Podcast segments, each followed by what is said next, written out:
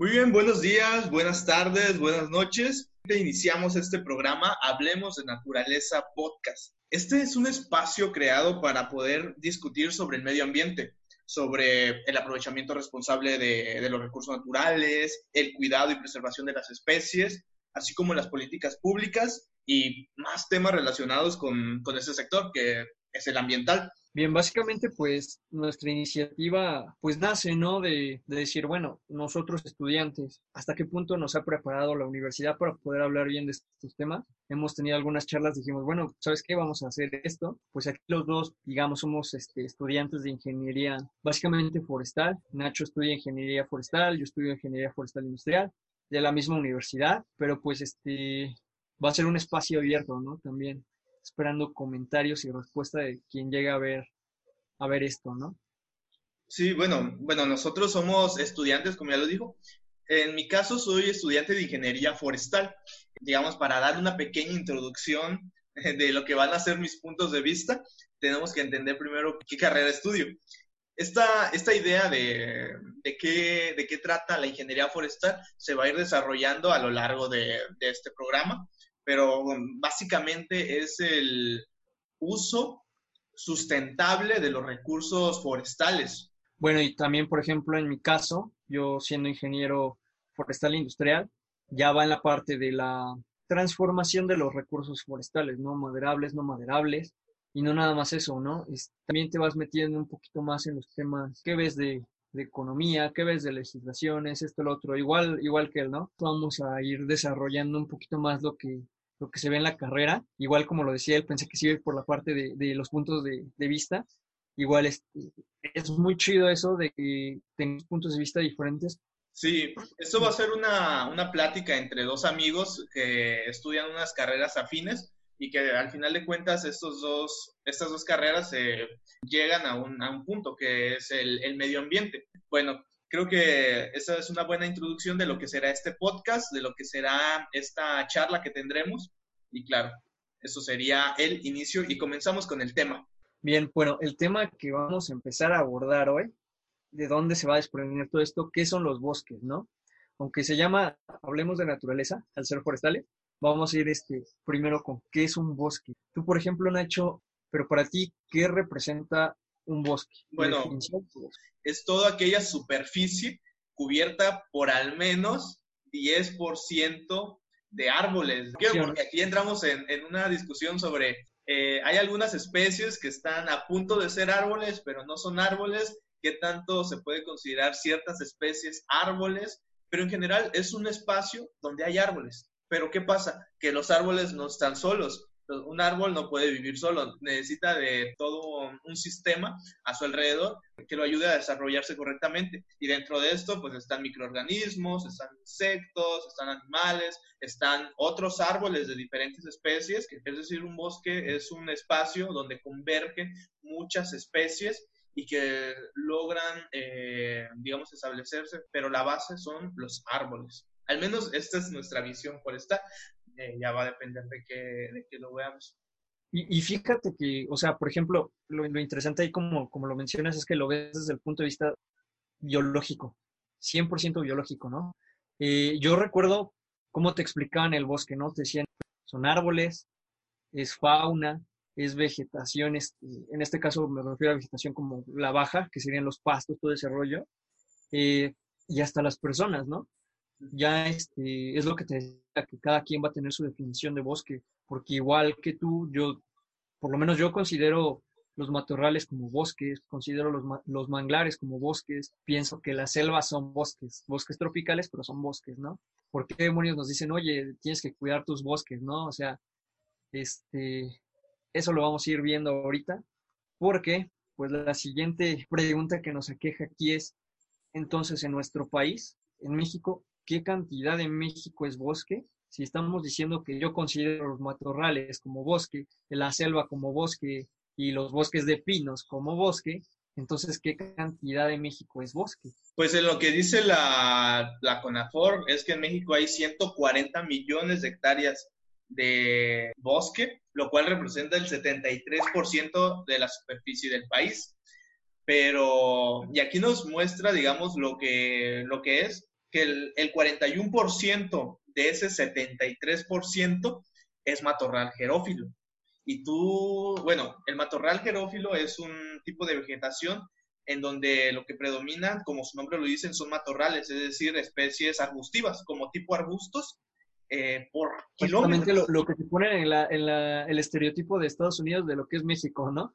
exacto, exacto. E, esto que conocemos nosotros como desierto, que es esta extensión llana de tierra cubierta por solamente arbustos secos, eso también entra según CONAFOR y representa el 41% de la superficie. Los desiertos, pero así meramente lo que es un desierto, ahí ya deja de ser bosque, ¿no?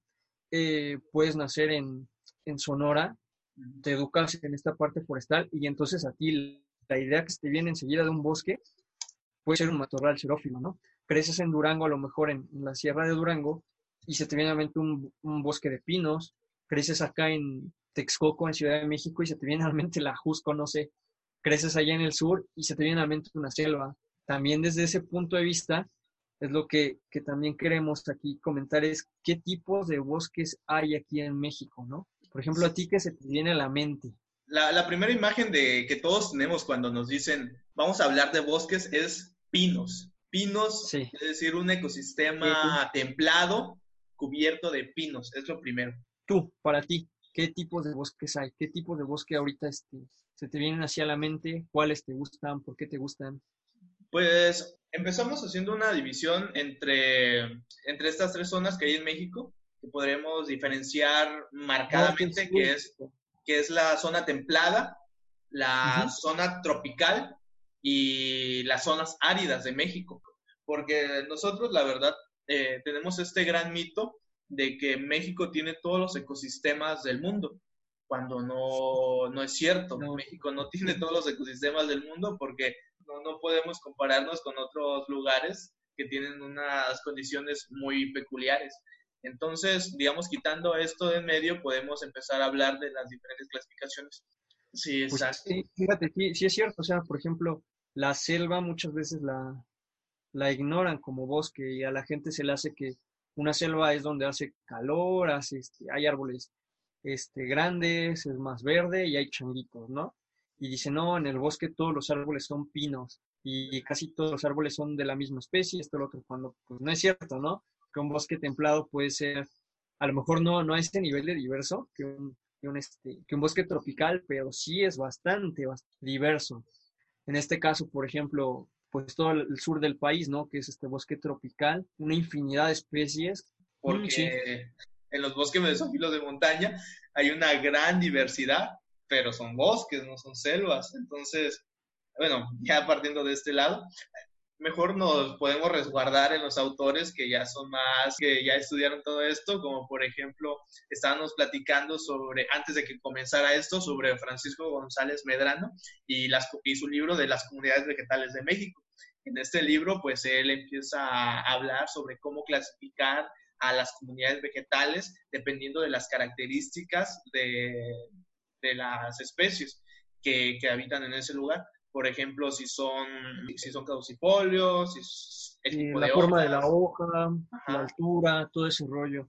Y fíjate, fíjate, este, se me viene a la mente esa parte de que es un problema también eso de las clasificaciones. Cada quien este, se maneja con la clasificación que, que quiere o entiende de manera diferente. A mí me pasó igual allá estando en el servicio allá en Coahuila que apenas había tomado esa materia y llego con el Inge, llegamos en la camioneta ahí a un, a, un, este, a una parte donde estamos trabajando un ejido y me dice, a ver, ¿qué vegetación hay acá?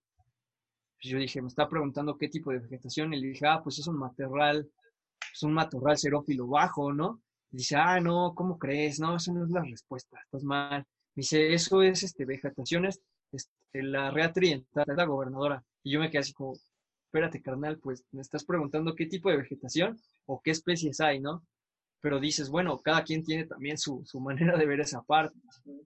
Y sí, o sea, también por el punto de vista que, me, estás dando ahorita, dices, bueno, dices, es este, digamos, no, no lo llamamos selva, llamamos de bosque tropical. Ah, bueno, me dices que el sur de México todo es este, selva tropical, pero no, no todas las selvas tropicales son iguales. A lo mejor muchos de los que nos van a ver este primer este, capítulo, digamos, son forestales también, ¿no? Entonces saben que está la selva tropical este, de acá de, Guerrero, de la parte de Guerrero, que es más seca que lo que viene siendo ya el, sureste del país, ¿no? Hacia la península, hacia Tabasco.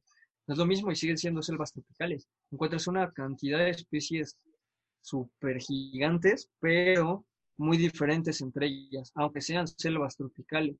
Y ahí va esa parte de, de cómo las clasificas, ¿no? Nos enseñan ahí en la escuela, bueno, tú puedes llegar y decir, es una selva alta, de principio, este, una, perdón, una selva, ¿eh? un bosque tropical alto de caducifolio o perennifolio o X, como tú vayas ahí, ahí este, imaginándote o describiéndolo, en lugar de decir imaginándote. Pero ve la cantidad de, maneras de, verlo, ¿no? También. Sí, sí. Y igual quiero aquí desmentir algunos mitos. Por ejemplo, muchas personas dicen que confunden la biodiversidad con el endemismo, porque mm. platicándolo con esto, muchos, si tú dices qué parte de México es la que concentra la mayor cantidad de vegetación endémica en el país, el norte, el centro o el sur, la mayoría de las personas van a decir en los bosques tropicales está la mayor cantidad de endemismo porque hay muchísimas especies, pero llegas tú y dices, no, no, no, la mayor cantidad de especies endémicas se encuentran en el norte del país, en las zonas áridas. Entonces ahí empezamos a, ver que realmente no, conocemos, porque yo no lo sabía y, creo que ahorita el tema, tema, el tema ambiental está en boca de todos, todos tenemos una opinión sobre, sobre el, el, ambiente, sobre el medio ambiente. Todos queremos opinar, todos queremos dar un punto de vista sobre lo que se tiene o no se tiene que hacer, sobre los, con los bosques, pero hay cosas que son muy básicas para entender esto y no las sabemos, o la mayoría de las personas que no se dedican a, algo forestal o a alguna carrera afín o que no han tenido una educación afín a algo ambiental, no lo saben. Como estudiantes todavía nos cuesta estructurar bien nuestras ideas para dar un punto de vista, me imagino que a personas que nunca han estado en contacto con pues este, ese sector menos van a poder explicar bien por qué no es correcto hacer algo en, un desierto o en algo, si no entienden bien todos los demás conceptos que vienen detrás. Y hasta agarrando por ahí, para, digamos, este, terminar con esta parte de la, de la, del bosque tropical, eh, las problemáticas cambian en cada uno de los tipos de bosques también, ¿no? Por ejemplo, tú vas a encontrar en el bosque tropical, ahorita en la actualidad, se me viene a mente el tren Maya, ¿no? El tema del tren Maya, que también este, planeamos verlo en un capítulo adelante, después. Este, pero se me viene a mente la problemática del tren Maya, las problemáticas de, de, por ejemplo, las talas ilegales que existen ahí también. Entonces son problemáticas que también con cada uno de los tipos de bosque van cambiando. En este caso, volvemos el bosque tropical. Eh, a lo que uno se le puede venir a la mente enseguida. No, sí, hablando de eso, también tenemos que entender, por ejemplo, con el tema del tren Maya, pero por ejemplo, no es que vamos a destruir, vamos a talar eh, 6.000 árboles, pero esos 6.000 árboles va a haber otro, en otro lugar vamos a ir a plantar otros 6.000 árboles, ¿no? El, el medio ambiente no funciona así, no es aquí destruyo y aquí cuido, no, no, es algo más integral y se tiene que entender. Eh, tendrá que revisar la manifestación de impacto ambiental y tener, es un tema muy amplio, eh, eh, es un tema muy complicado, pero digamos que se, va a tener que tocar. Ahora, bueno, nos come un poquito de tiempo, pero bueno, pasamos a lo que viene siendo ahora los bosques templados. También con sus problemáticas igual. Tú aquí este, puedes ver que, que Michoacán, por ejemplo, el problema del aguacate, aquí más para el centro del país, la contaminación que está acabándose de poco a poco al, al Ajusco. Aquí cerca de Texcoco, pues ya estás viendo que también muchas zonas que antes eran muy boscosas, ahorita ya tienen este, pues especies introducidas porque están intentando recobrar este terreno a lo que se ha perdido por la urbanización, porque ya estás este, echando a pelear el bosque contra una de las megaciudades, que es la Ciudad de México, y sus ciudades satélites, ¿no? Sí, hay muchas problemáticas en, todos los tipos de vegetación de México, pero en el centro del país hay, hay un grave problema con la presión que ejerce la Ciudad de México sobre sus bosques. Eh, tienen una presión gigantesca. y es importante tomar en cuenta cada uno de estos bosques porque son importantes al final de cuentas para, para, el, desarrollo correcto de la Ciudad de México. Este, pero ya volvemos. Estamos hablando de tipos de, bosques, ¿no? Nos vamos ya meramente a lo que es este, la parte árida del país. Está bien infravalorada y sin embargo sacas de ahí productos que en otros lados este, no encuentras, ¿no? Y que hasta se te hacen así como de, de verdad una planta puede hacer eso en este caso, tú me dices de la cera candelilla, ¿no? Que es lo que enseguida todo se nos viene a la mente. Eh, a lo mejor personas de otros países o hasta de mismo México no saben qué rollo con la candelilla, pero está en casi todo, ¿no? Lo que comemos es con lo que le dan brillo a los dulces, a las frutas. Eh, los labiales también están hechos ahí con, con cera de candelilla. Hay muchos productos que, que, utilizan la cera para, pues para darle ese brillito, ¿no? Por ejemplo, la lechuguilla. La lechuguilla, este, que es un agave, y lo usan como, le llaman fibra tampico, su nombre comercial, ¿no? Lo utilizan como cepillos industriales porque aguantan muy bien los ácidos. También ahí está, pues no sé, hay mucha plantación de orégano por allá. Hay una variedad de cosas, y no nada más plantas, ¿eh? No nada más plantas, también este, animales, pues llegar ahí a encontrar. Te das cuenta de que el norte realmente tiene muchas cosas, también otras problemáticas que se pueden abordar. Por ejemplo, es el de la, el de la frontera, ¿no? Que la frontera no nada más va a separar a personas, ¿no? No, no, no, no solo nos va a separar a nosotros mexicanos de los estadounidenses, sino también va a dividir ecosistemas, ¿no? Digamos ya ahorita el, último tema a tratar o subtema ya viene siendo el tipo de propiedad que hay acá en, México, ¿no? Todo ese rollo ahí, tú Nacho tienes como más, más conocimiento. Explícanos un poquito qué, qué viene siendo el, tipo de propiedad acá en México de los bosques? ¿Cómo se maneja? Pues a grandes rasgos son tres tipos de, propiedad. Es la propiedad eh, privada, propiedad social y la propiedad eh, federal o de gobierno.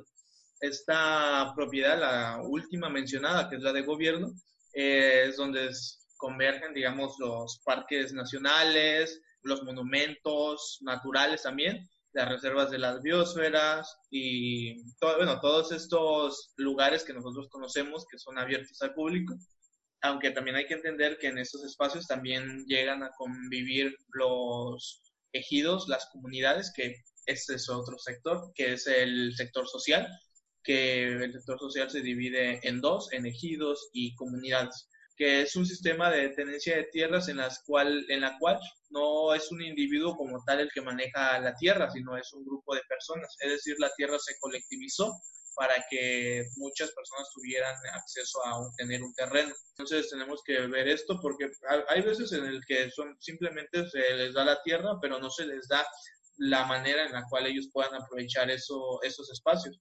porque no solamente es dar tierra por dar tierra. Bueno, creo que es todo un tema todo el, esto. Y terminando, terminamos con lo que es la propiedad privada, que es un sistema en el cual los individuos pues tienen extensiones de tierras grandes.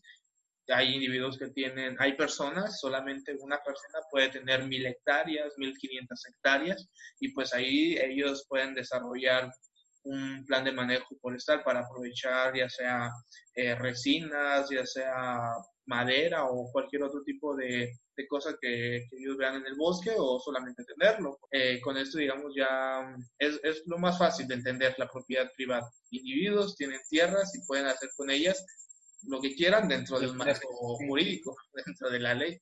Y esos son los tres, digamos, tipos de tenencia de la tierra aquí en México la parte de los ejidos. A mí me gusta mucho ir hasta la parte de los ejidos porque muchos ejidatarios se unen, dicen, ¿saben qué? La unión hace la fuerza, vamos a unirnos y vemos que logramos, ¿no? Todos juntos. Y logran hacer cosas muy, muy padres. Eh, y luego la parte de los privados. La parte de los privados que es, digamos, la donde tengo más conocimiento, podría decirse. Este, igual bien interesante, ¿no? Porque empiezas a ver el, el auge ahorita en México de, empresas que están comprando terrenos y tienen miles de hectáreas sembradas de pues plantaciones forestales, ¿no? Monocultivos, pero que están dando trabajo a muchísimas personas y otras personas que dicen, ¿sabes qué? Yo soy vivo, me voy a poner vivo y en lugar de que te venda mi terreno, te lo rento. Pon tus plantaciones, yo te rento mi terreno por esos, digamos, hablemos de eucalipto, ¿no? Diga, eh, ocho años, te rento ocho años mi terreno, es más, hasta yo te hago los aclareos, yo te lo cuido, todo esto, y así es como acá en México se va, se va desarrollando toda esa parte de la tenencia de los bosques. Yo creo que nos matan a los dos las ganas por, por entrar en temas así, pero sí la, la tenencia de, de los bosques acá en México ha sido un tema que siempre ha estado como que en discusión a las políticas que se van haciendo, a los modelos económicos que va tomando el país, este, porque a veces las formas de tenencia no son las más adecuadas, tú lo decías, ¿no? A veces te dan un, cacho de bosque y no sabes ni qué hacer con él, ¿no?